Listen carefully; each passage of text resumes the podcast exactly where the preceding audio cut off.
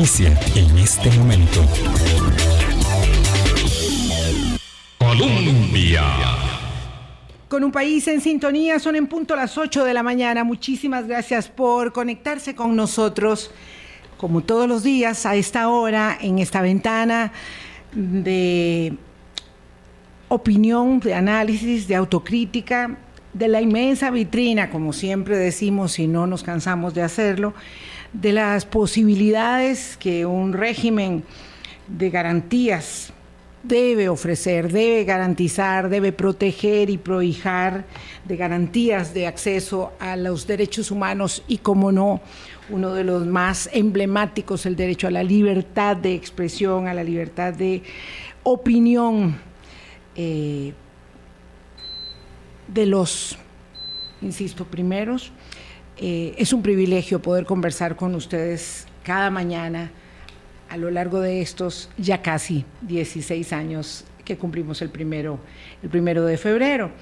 Eh, todos nuestros enfoques están orientados a la valoración de las condiciones coyunturales y o estructurales por las que transita nuestra vida cotidiana, la formulación de las políticas públicas, nuestros eh, nuestros desafíos, nuestras inquietudes, nuestros temores, nuestros nuestras ilusiones, nuestros sueños. Finalmente, de eso se trata también la política pública, la que está aquí orientada en lo inmediato y la que se gesta y se elabora en el contexto eh, regional e internacional todo. Finalmente el mundo es, un lugar muy pequeño.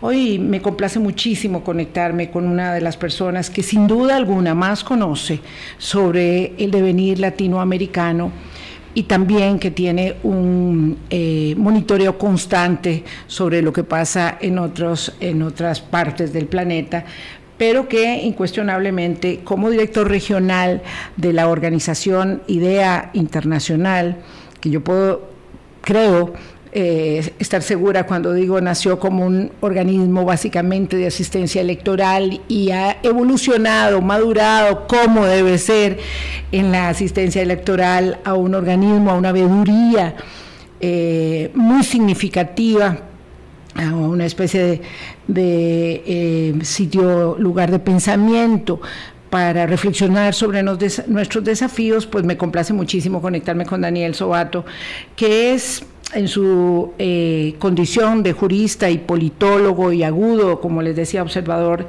de las eh, circunstancias propias de nuestro devenir, eh, un, un, argentino costarricense con el que eh, los periodistas en toda América tenemos un contacto desde hace muchos años por la naturaleza de su trabajo y particularmente nosotros también porque ese trabajo le ha mm, generado en el caso nuestro insumos, aportes significativos, no, sobre, no solo sobre la valoración de nuestra democracia misma, sino sobre nuestros eh, desafíos, como por ejemplo el tema del financiamiento electoral, que fue uno de sus últimos libros en conjunto con el doctor Kevin Casas.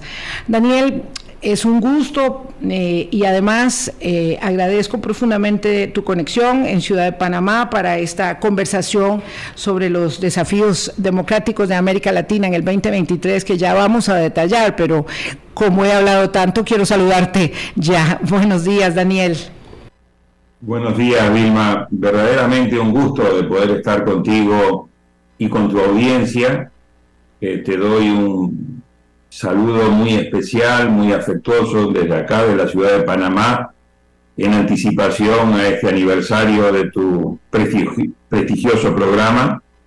Y además te quiero agradecer por la oportunidad no solamente de, de, poder conversar y tomarle el pulso a lo que está pasando, que es mucho en América Latina y también a nivel mundial, sino también por darme la oportunidad de reconectarme con este país que lo siento mío, aunque todavía no tengo la nacionalidad, pero sí el corazón es totalmente tico, así que me da una emoción y un placer muy, muy grande de reconectar con Costa Rica, un país al cual únicamente yo tengo agradecimientos por todo lo que me brindó a lo largo de los 30 años que tuve el placer y el privilegio de poder habitar en su hermosa tierra. Así que muchísimas gracias.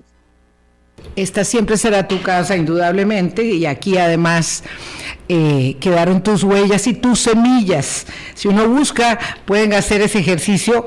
Daniel Sobato, nada más pongan Daniel Sobato, no pongan nada más, y les aparecerá en primer plano un apuesto actor costarricense no me refiero al padre, no, es al hijo apuesto joven actor costarricense, que es Daniel Sobato eh, Blanco. Bien, este, Daniel, quisiera contextualizar ello porque porque dichosamente los hijos nos van, nos van superando. Eh, decía que quería este, contextualizar la conversación de esta mañana porque cuando el 11 de enero se dio a conocer en Santiago de Chile, ahí estabas vos, eh, con los eh, personeros del Centro de Estudios Internacionales de la Universidad Católica de Chile, el índice de desafíos democráticos, justamente al día siguiente te, te localicé y por eso celebro que podamos hablar ahora. Ahí había una guía sucinta, pero muy, muy desafiante, compleja, acongojante, diría, de los desafíos que tienen las democracias en América Latina en este año. Y para ubicación de los oyentes, nada más voy a, voy a recordar que los riesgos sustantivos que se identificaron para América Latina, hay muchos matices, hay más prioridad en unos que en otros, en un país respecto de otro, pero los 10 riesgos que se identificaron en este estudio son crimen organizado, retroceso democrático, gobernabilidad compleja, estallidos de malestar social, crisis migratorias, inseguridad alimentaria, polarización y noticias falsas como un eje de inestabilidad política, pérdida de competitividad, porque toda esa convulsión afecta evidentemente la competitividad, un incremento, como si todo ello fuera poco, de los ciberataques y un décimo desafío en el debilitamiento de la integración regional. De todo eso vamos a hablar en claves muy comprensivas con Daniel Sobato, eh, porque el inicio de este año, Daniel, no es otra cosa que una montaña rusa en la que aún cuando uno tenga, y digo por la experiencia, el cinturón puesto, siente que se va a salir del carruaje que lo conduce, porque es mucho, mucho lo que ha pasado en estos primeros 28 días del mes de enero. Te escucho. Mira, eh, Vilma, a mí me gustaría eh, iniciar la conversación contigo y tu audiencia eh, poniendo a la región en el contexto global, porque América Latina es una región que obviamente se beneficia por un lado, pero también se ve muy afectada por lo que pasa en el contexto internacional, como es comprensible viviendo eh, en el actual escenario de globalización.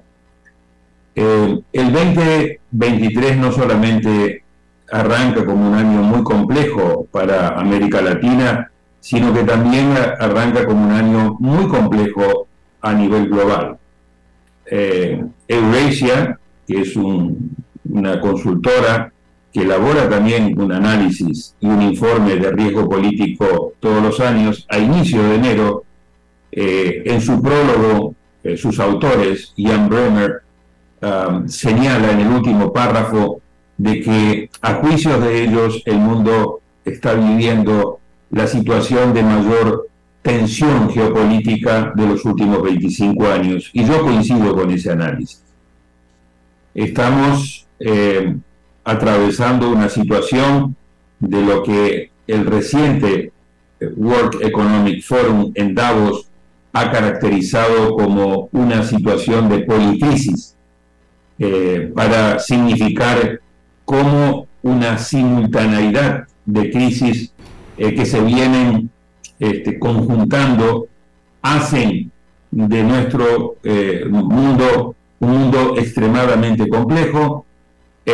Los editores del diccionario Collins en inglés, en lugar de hablar de policrisis, han creado el término a fines del año pasado de permacrisis, es decir, una situación de crisis permanente y a su vez de policrisis que se refuerza con una geopolítica muy caliente. Vemos obviamente el escenario de guerra brutal por la invasión ilegítima de Rusia a Ucrania, que en lugar de desescalar estamos viendo cada vez está escalando más. Eh, vemos una confrontación muy, muy eh, marcada entre Estados Unidos y China. Yo creo que ahí está la verdadera disputa de este siglo y pasa por el tema de la tecnología. Después, si quieres, profundizamos sobre ese tema. Y todo esto ha generado, obviamente, el año pasado, un aumento de la inflación, un aumento del costo de vida. Esto gatilló un aumento de las tasas de interés eh, que rompe con lo que se venía eh, produciendo de dinero barato, dinero barato porque prácticamente las tasas de interés estaban este, al piso, eh, han aumentado significativamente. También el tema de la guerra en Ucrania ha generado problemas de abastecimiento en materia de alimentos, ha aumentado el costo de los alimentos, ha generado una crisis energética y todo esto obviamente le pega a América Latina, pero también le abre oportunidades muy, muy importantes y luego en la entrevista me gustaría que habláramos, porque el 2023 es un año que cierra puertas, suma desafíos y amenazas, pero también abre otras puertas y ventanas para una región como América Latina. Te menciono dos básicamente, cambio climático y todo el tema de transición energética, le sumo un tercero el tema de alimentos y un cuarto todo lo que puede venir vía nearshoring y friendshoring. Así que es en ese contexto global, complejo, eh, de policrisis y de permacrisis, donde tenemos que contextualizar el año 2023 de América Latina y claramente este año este, arrancó con mucha complicación. Vimos el 8 de enero, una semana tan solo después que Lula había asumido eh, la invasión a los tres poderes. Por suerte tuvo lugar un día domingo y fue básicamente destrozos a los edificios de los tres poderes constitucionales de Brasil por grupos extremistas de derecha cercanos al bolsonarismo.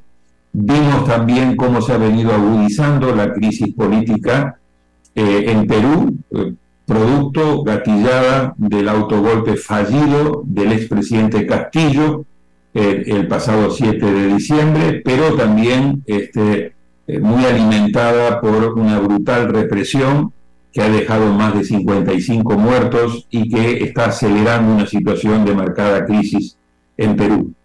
Eh, esto tan solo para darte dos botones de muestra de una región que a la luz de nuestro informe de riesgo político, como tú señalas, vemos claramente, eh, quizás eh, de los últimos cuatro años, el 2023 va a ser eh, quizás el año más complejo. Hay que tomar en cuenta que en el segundo semestre del 2019 se produjeron los estallidos sociales en varios países de América Latina, fue el primer campanazo de alerta, 2020 vino la pandemia, le pegó muy duro la región, fue la región que más fue castigada, con el 8% de la población tuvo 35% de los muertos a nivel global y generó eh, efectos económicos y sociales muy perversos.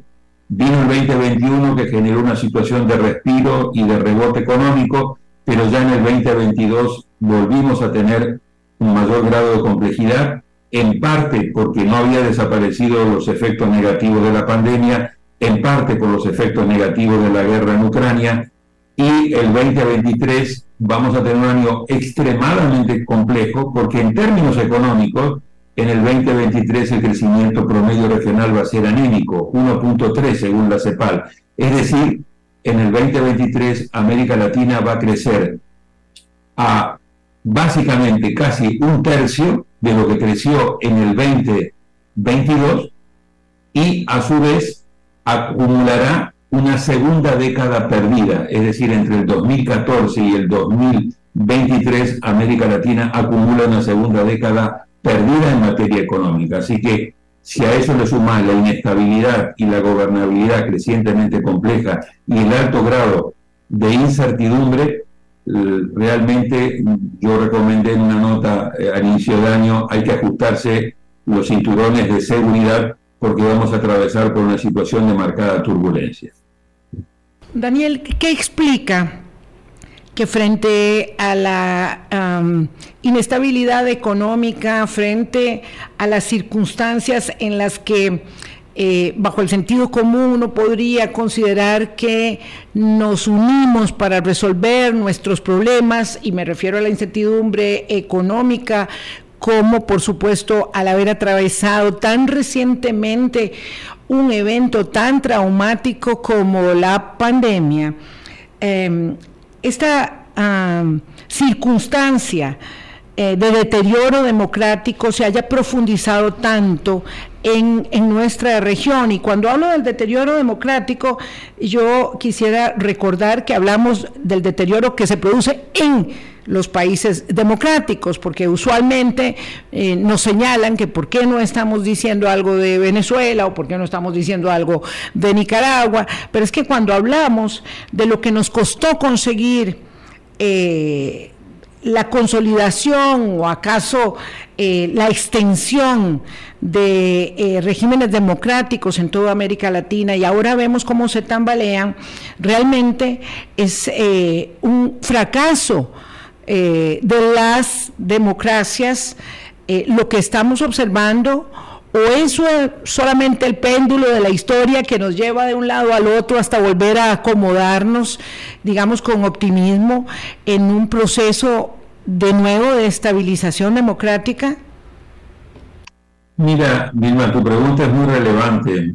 Eh, en este contexto global que estaba describiendo con pinceladas gruesas, porque la verdad que no tenemos el tiempo para ir al detalle, eh, hay que agregarle eh, tendencias preocupantes de este año. Número uno, una desaceleración económica, que si no se maneja bien se puede convertir en varios países en una recesión económica. En el foro reciente de Davos se alertó de la posibilidad de que quizás las cosas no van a estar tan mal como se anticipaba a inicios de enero. Eso te demuestra además la volatilidad de cuestiones de semanas, cómo cambian los pronósticos. ¿Qué es el game changer de que se estaría viendo de que quizás el crecimiento económico no caería tanto? Pues que al haber puesto, presionado Xi eh, por eh, manifestaciones en China, haber puesto fin a su política de COVID cero, China no va a crecer 3 puntos y algo como se anticipaba en el 2023, sino que podría llegar a crecer a 5.5 y esto le daría mayor oxígeno a el crecimiento económico a nivel global, que hasta ahora está pautado en 2.7 eh, aproximadamente por el Fondo Monetario Internacional, quizás podría mejorar parcialmente un poquito hacia arriba, pero hay mucha preocupación de que si no se manejan bien las cosas, este, y debido al aumento de las tasas de interés, la situación en las tres motores más importantes de la economía mundial, léase Estados Unidos, China y Unión Europea, podríamos tener una desaceleración importante, caso de Estados Unidos, caso de Unión Europea o en algunos países incluso recesión. Ese es un dato muy importante que a su vez viene acompañado de una recesión democrática y esto es lo verdaderamente preocupante.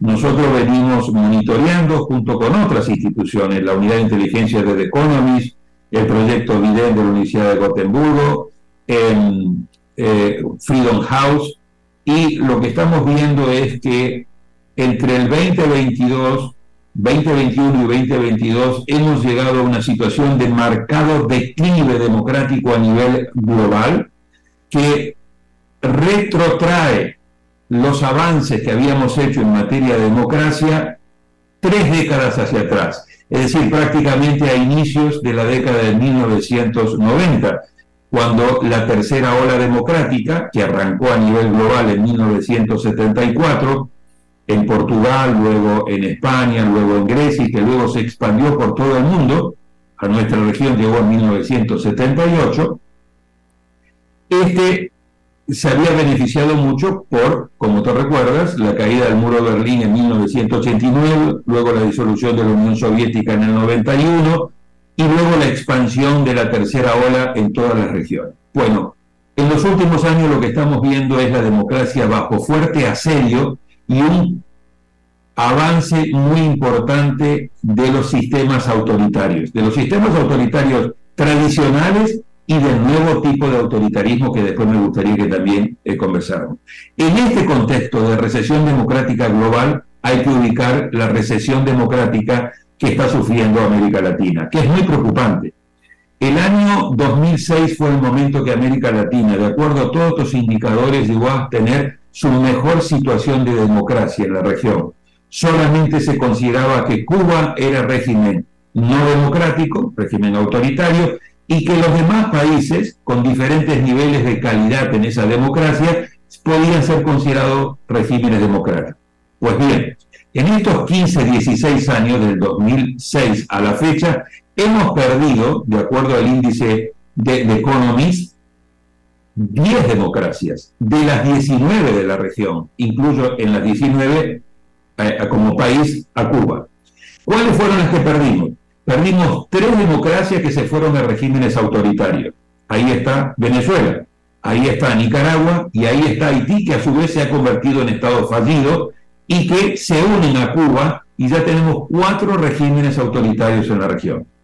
Y otros siete países han perdido su categoría de democracia, no se han convertido aún en regímenes autoritarios plenos, sino que se denominan regímenes híbridos o democracias iliberales. Y ahí tenés los tradicionales del Triángulo Norte de Centroamérica. Ahí tenés a El Salvador, que viene sufriendo una deriva autoritaria crecientemente preocupante en manos de Bukele. Ahí tenés el deterioro democrático convertido en régimen híbrido del pésimo gobierno de Yamatei en Guatemala. Ahí tuviste a, Honduras con el narcopresidente eh, Hernández, hoy preso en Estados Unidos, y habrá que ver cuál es la deriva del gobierno de Xiomara Castro, que ofrece esperanza, pero también serias preocupaciones.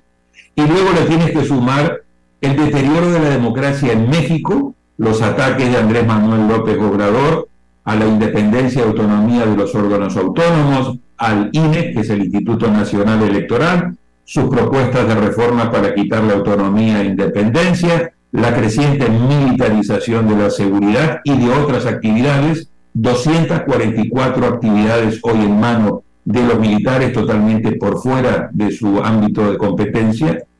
Y luego le tenés que agregar en América del Sur la situación crecientemente preocupante de Ecuador por la penetración del narcotráfico y crimen organizado, la situación de mucha tensión en el caso de Bolivia entre el gobierno de Luis Arce con la oposición, el apresamiento del único líder que era gobernador del único de la única provincia opositora, Luis Fernando Camacho, eh, de Santa Cruz de la Sierra, pero también las disputas internas entre Arce y Evo Morales y finalmente la situación de la eh, democracia en Paraguay.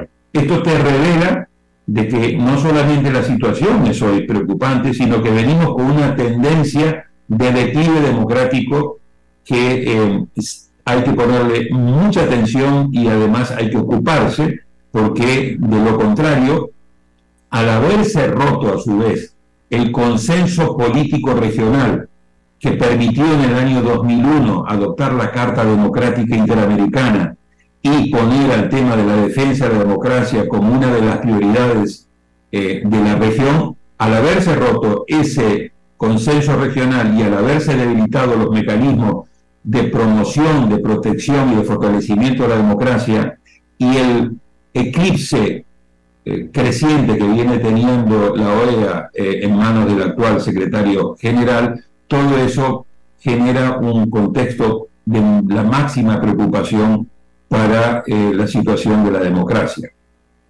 No he querido interrumpir en absoluto a Daniel Sobato porque como ustedes ven en clave de elección, ¿verdad? de elección magistral, podemos seguir observando cómo la complejidad de los acontecimientos, de esta tensión, eh, geopolítica del mundo eh, se ubica en, en, nuestro continente con tanta, con tanta fuerza. Y cuando don Daniel habla de los regímenes híbridos, eh, para nada, para nada está tocando la situación de la inestabilidad en Perú, por ejemplo. Para nada está tocando la situación que es... Mm, tan particular en un lugar donde se resisten las mayores tensiones de la democracia debe ser, acaso, eh, como Argentina, donde estamos viviendo cosas tan tan estrafalarias como un intento de juicio político a la Corte Suprema de Justicia por parte de la Asamblea Legislativa. Eh, para tener una idea de cómo se pintan las cosas en otros países donde, donde no se están haciendo los señalamientos de la caída estrepitosa de la, de la democracia. Eh, digo, para llegar a la situación en la que se encuentran países eh, como Ecuador, México, Bolivia, eh, se ha transitado un camino muy empedrado. Y ahí es donde todos debemos tener la barba en remojo. Voy a hacer una pausa, 8.26, para seguir conversando vía Panamá con Daniel Sobato, director para América Latina y el Caribe de IDEA Internacional.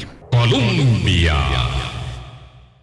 27 minutos de la mañana conversamos con Daniel Sobato, director regional de IDEA Internacional y estamos observando los ah, riesgos democráticos de América Latina en este 2023. Eh, para poner foco puntual en algunos de los casos más eh, significativos, Daniel, porque esto es interminable, de verdad, y por supuesto que el tiempo no nos da. Me gustaría observar algunos de los procesos que están ahí en desarrollo y que son tan sintomáticos. Eh, durante mucho tiempo creímos que las elecciones eran las elecciones libres, transparentes, con garantía de eh, mm, seguridad de una persona, un voto, eran nuestro sumum, ¿verdad? Con eso alcanzábamos nosotros el estadio de la legitimidad. Ahora, ahora las elecciones ya no, ya no garantizan más que el primer punto de partida. Perú es un efecto dramático de lo que está sucediendo. Anoche mismo las eh, bancadas, tanto, digamos, para que se entienda claramente en Costa Rica, eh, que son seguidoras de Pedro Castillo y de Keiko Fujimori, decían, bueno, ya, y entonces revisemos la votación y adelantamos las elecciones, como si fuera una solución express, ya para no para el 26, ya no para el 24, sino para el 23 mismo. Este, y eso acaso calme el estallido social tan impresionante que hemos visto. Eh, pero las elecciones no fueron suficientes en Brasil y hubo quienes pretendieron que el ejército las vulnerara en la garantía de transparencia que había. Y luego está instalado este ciclo electoral permanente en todas partes, ¿verdad?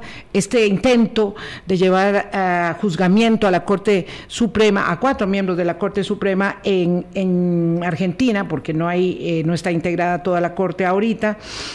Eh, el quinto miembro no está.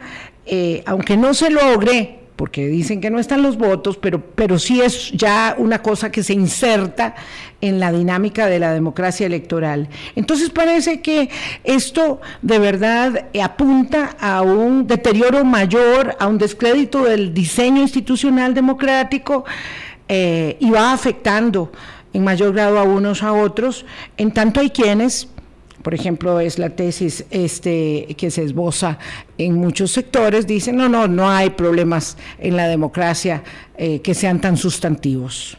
Te oigo. ¿Lo perdimos en el audio? A ver, Daniel. ¿Me si te perdí. ¿Me escuchan? Perfectamente. Ok. Te decía, me gustaría tener la oportunidad de conversar con aquellas personas que tú citas que no ven que tenga problemas serios la democracia. Me parece que sería un debate eh, muy, muy interesante a tener.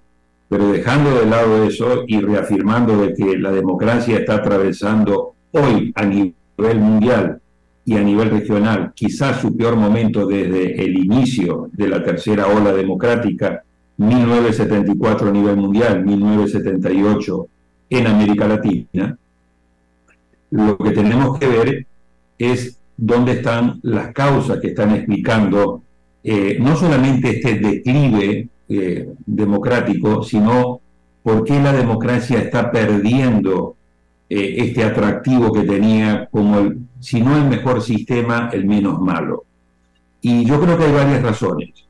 Por un lado está de manera muy importante, las encuestas lo muestran, de que el apoyo a la democracia ha venido cayendo, la encuesta del Latino Barómetro, la encuesta de la POP, demuestran que el apoyo a la democracia en América Latina ha venido cayendo. De acuerdo Latino Barómetro, está hoy en el 49%, o sea, muy por debajo de lo que llegó a estar por encima del 60%. Pero lo más preocupante no es solamente que el apoyo viene cayendo, sino que viene aumentando de manera muy importante la indiferencia entre vivir en un régimen democrático o vivir en un régimen autoritario un 27%, es decir, casi uno de cada tres latinoamericanos y latinoamericanas dicen, a mí me da igual, siempre y cuando me dé resultados. Para un 51%, según Latino Barómetro, mm, de personas entrevistadas, dicen, yo no tendría mayor problema en vivir en un régimen no democrático siempre y cuando me da resultados. Aquí hay un tema central.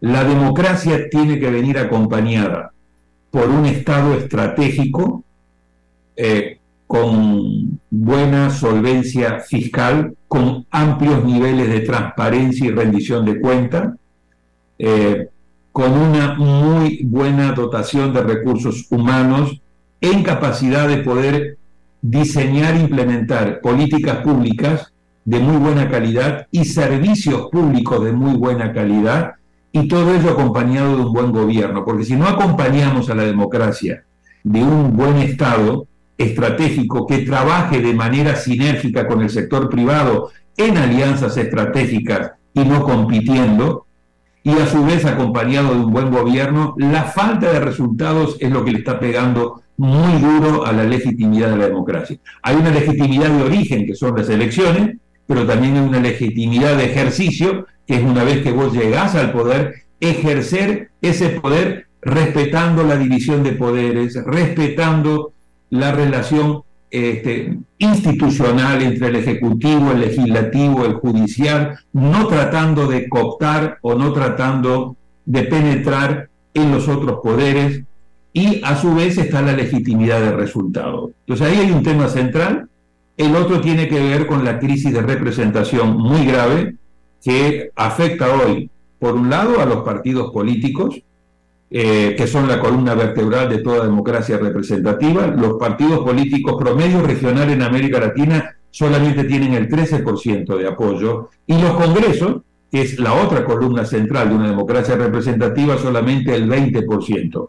Por eso el peligro que estamos viendo es que aprovechando de este descrédito y de esta crisis de representación, estamos viendo la irrupción de candidatos que yo llamo candidatos PAP, es decir, PAP, candidatos PAP que son altamente personalistas, en muchos casos mm, se inventan un partido político a último momento o eh, irrumpen en un partido político que casi nadie conocía, tienen un discurso para llegar al poder basado en la antipolítica, en, eh, en un discurso anti-establishment, anti las élites, o sea, aprovechan mucho este malestar ciudadano, esta falta de confianza muy grande que hoy existe de la ciudadanía con los partidos políticos y con las instituciones tradicionales. Y la última P tienen un discurso totalmente populista.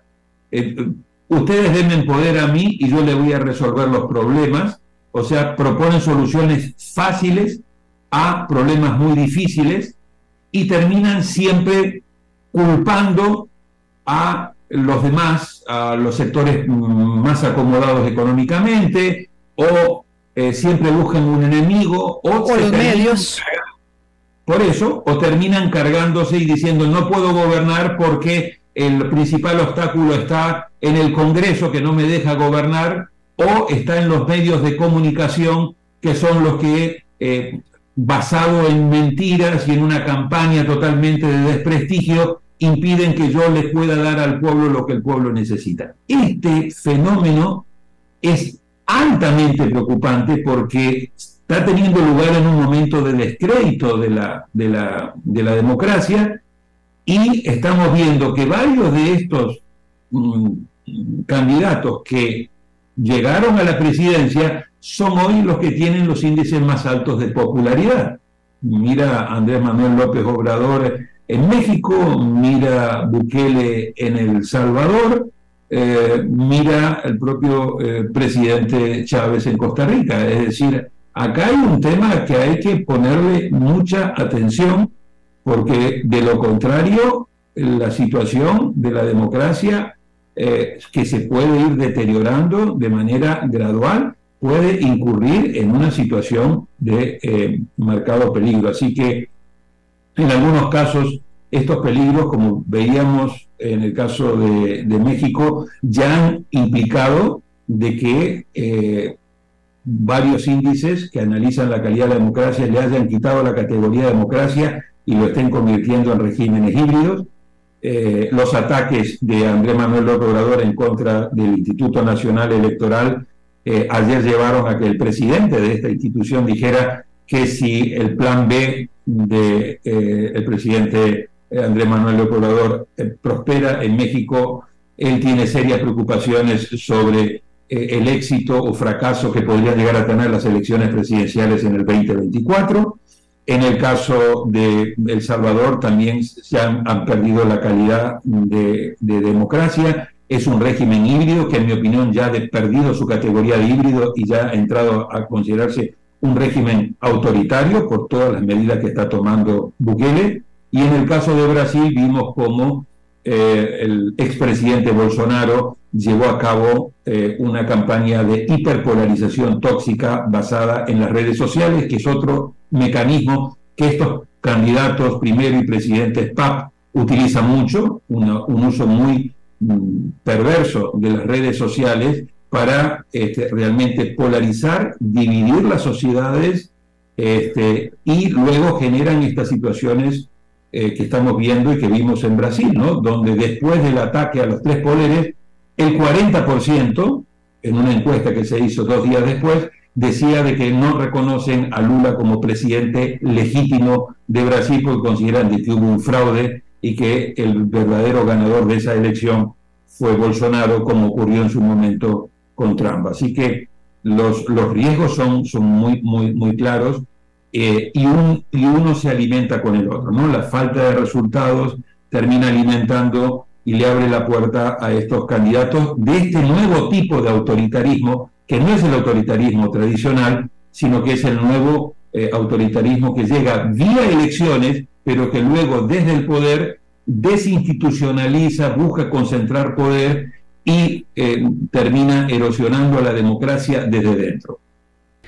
Tremendo son las 8.40 de la mañana, hay que eh, sostenerse fuerte, de verdad, para tratar de dimensionar, escuchar esto, cuando decía que hay quienes dicen que no hay tal eh, vulnerabilidad democrática, hablo, por supuesto, mm, particularmente de nuestro propio entorno, de nuestro pequeño, de nuestro pequeño entorno aquí en Costa Rica, porque ciertamente es, eh, digamos, eh, poco contaminante observar lo que pasa en otros lares, pero muy pernicioso ver lo que pasa en el hogar propio.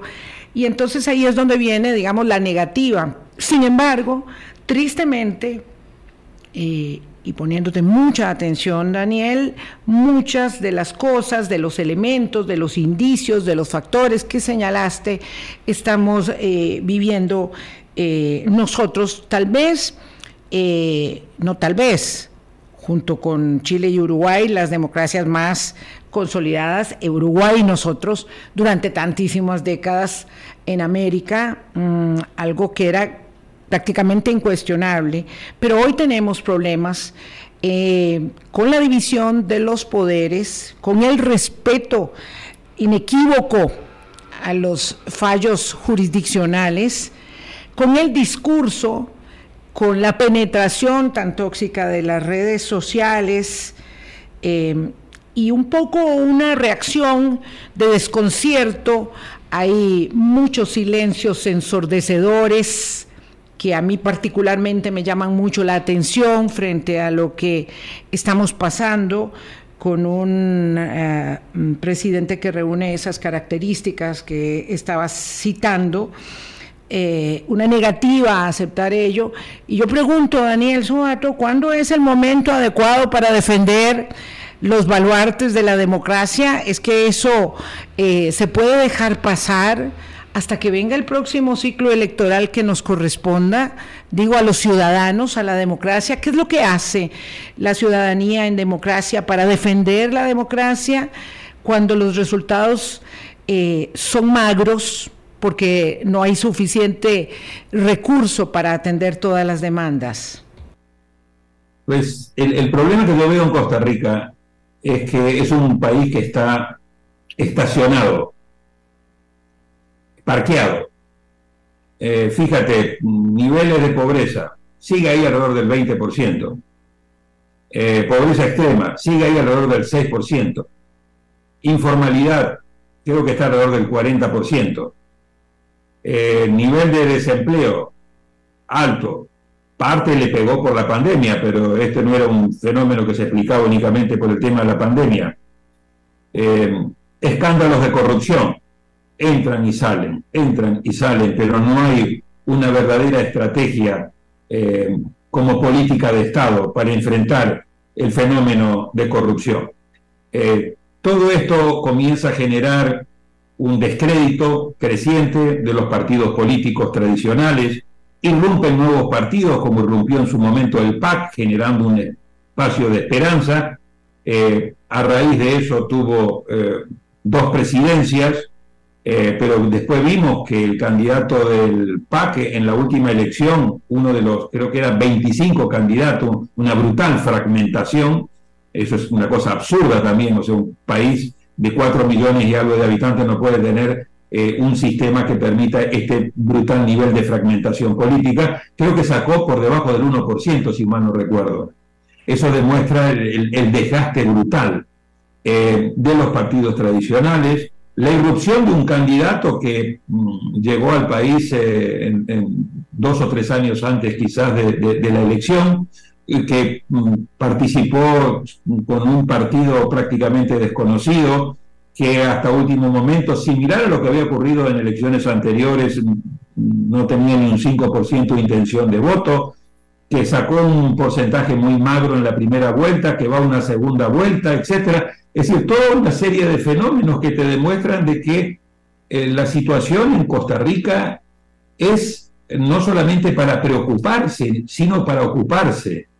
Y yo sí creo de que la crisis en Costa Rica no solamente está eh, en la crisis de representación de los partidos políticos, creo que también hay una crisis de representación que afecta a los sindicatos, que afecta a los gremios, que afecta eh, en parte a muchas de las instituciones de la sociedad civil, y eso quizás esté eh, siendo lo que explica esta suerte de como, ok, este, de ahí ni modo, ¿no? Esta expresión que tenemos en Costa Rica, de, resignación en algunos casos. Es lo que hay, nos dicen, y hay silencio, y hay silencio temeroso. Sí, en otros casos eh, es desidia, en otros casos es temor, porque puchica, ¿no? O sea, si, si yo me enfrento, me malentono, y en otros casos como estamos viendo, eh, forma parte de, un estilo de este, decir, el, que me viene a enfrentar a mí con todo el tema de redes sociales puede llevarse una paliza grande, ¿no? Entonces, sí yo creo, cuando estamos viendo, por ejemplo, en Centroamérica, ¿cuál fue el último bastión de enfrentamiento en el caso de Guatemala, en el caso de Honduras en su momento, en el caso de Nicaragua, en el caso de El Salvador. Básicamente sociedad civil y este, los medios de comunicación. Y ambos han tenido que pagar un precio muy alto. En el caso de Nicaragua hay que agregarle la iglesia, que también ha pagado, la iglesia católica, que también ha pagado un precio muy alto. Este, y a su vez los empresarios que en su momento jugaron de manera complaciente con Ortega porque le servía. Después cuando Ortega comenzó a mostrar sus dientes y ya la situación de los negocios no le servía tanto, quisieron enfrentarlo y terminaron en una situación este, donde de una manera u otra ahora se han vuelto a acomodar. Entonces, este es el nuevo escenario que estamos viendo en, a nivel del mundo, pero también en América Latina, en varios países, frente a este fenómeno de que incluso muchos de estos presidentes tienen altos niveles de popularidad y, y en algunos casos estos modelos se terminan exportando. Fíjate, el modelo de seguridad este, eh, con absoluta violación a los derechos humanos que impone Bukele para luchar contra las maras en El Salvador, eh, recibe un alto nivel de simpatía en muchos sectores de la ciudadanía, en muchos países, desde Chile, pasando por Ecuador, pasando por Perú, pasando por Honduras, pasando por eh, México y aquí en propio Panamá, en muchos sectores que dicen lo que se necesita acá es un Bukele. Aquí también en Costa Rica, Daniel. Entonces, ahí tenés un problema central que se refleja en lo que yo te decía en las encuestas. Cuando ese 27% dice, a mí me da lo mismo realmente entre democracia, lo cual es una locura, porque mucha de esta gente no vivió en un sistema no democrático y no tiene la menor idea de lo que implica cuando perdés la democracia. Acá hay un campanazo de alerta fundamental. O sea, no es democracia a cualquier precio, porque la democracia tiene que repensarse, a la democracia hay que eh, reformarla. La democracia tiene que dar resultados. La democracia tiene, junto con eh, un, Estado eficaz y moderno y estratégico, un buen gobierno, tiene que tener un compromiso de lucha fuerte en contra de la corrupción. Eh, no puede seguir siendo percibida, como dice el Latino Barómetro, que para el 73% de la población en América Latina se gobierna únicamente para el beneficio de unos pocos y poderosos y no para el beneficio del pueblo otra puerta de entrada para estos este, liderazgos PAP, para estos políticos tienen que hacer un examen de conciencia, tienen que renovarse, tienen que relegitimarse, tienen que recuperar la confianza con la ciudadanía. Todo ahí estamos de acuerdo, pero lo que tenemos que hacer son dos cosas. Uno, hay que evitar que el malestar en la democracia se nos convierta en malestar con la democracia, porque en el momento que el malestar en la democracia, que ya existe, se convierte en malestar con la democracia, van a ser pocos los que están dispuestos a luchar por ella y a defenderla. Y segundo, hay que darle soluciones democráticas a los problemas de la democracia en democracia. Es decir, vamos a darle solución a los problemas que tiene la democracia a, los, mm, a las eh, asignaturas pendientes que tiene la democracia, pero lo vamos a hacer de manera democrática con las instituciones democráticas y en democracia, no con los shortcuts, no con los atajos de decir vamos a poner las instituciones al lado porque no sirven, vamos a cerrar los medios o vamos a acosarlos porque no nos dejan hacer nuestro trabajo y si ustedes me dan a mí lo que, lo que Guillermo hablaba de las democracias delegativas, denme a mí todo el poder y yo les voy a dar las soluciones y les soluciono los problemas.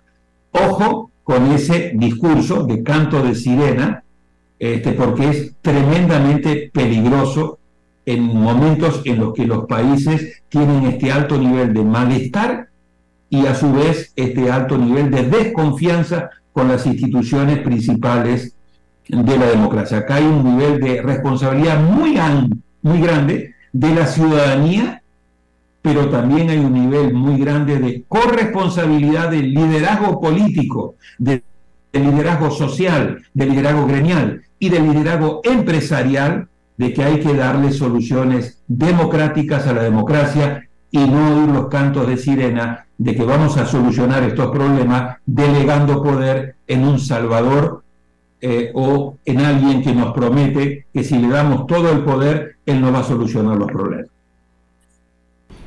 Ha sido muy contundente, Daniel Sobato, tu elaboración argumental eh, respecto del desafío que tenemos en las democracias eh, y ah, quisiera enfatizar en ello para que te puedas despedir en estos dos minutos que nos quedan. lo cierto es que cuando las personas en El Salvador eh, o en cualquier otra parte, pero hablo de El Salvador porque es un caso muy cercano a nosotros, porque además nos está llegando viento de cola respecto de mm, la gestión de política pública y de gestión política, más que de política pública del Salvador, hay una conexión, unos vasos comunicantes muy preocupantes. Eh, cuando la gente dice no me importa al costo que sea, pero yo quiero los resultados, es porque quiero que enfatices en eso último que dijiste, porque no hemos vivido sin democracia. A los costarricenses nos costó barato, nos costó poco afianzarnos en la democracia. Hemos vivido siempre en libertad, hemos tenido absolutas garantías. Y hoy, hoy Daniel Sobato, hay silencios ensordecedores respecto de la deriva, de la tentación autoritaria que se está percibiendo. Hay silencios ensordecedores eh, y muy preocupantes que hacen que haya mucha gente que se sienta en orfandad y no pocos que tengamos eh, temor. Quisiera que elaboraras dos minutos para cerrar, Daniel.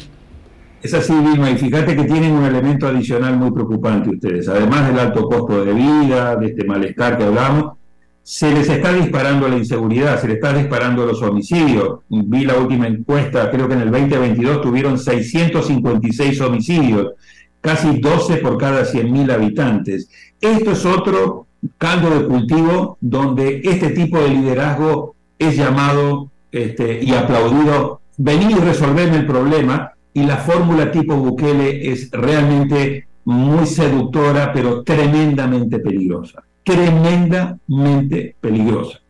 Entonces, aquí lo que hay que hacer es darle respuesta a los problemas de la democracia con más democracia y mejor calidad de la democracia, no con menos democracia. Yo creo que Costa Rica tiene que estar muy alerta de no incurrir en, en esta seducción de buscar el atajo autoritario para resolver los problemas. Lo que hay que hacer es un proceso profundo de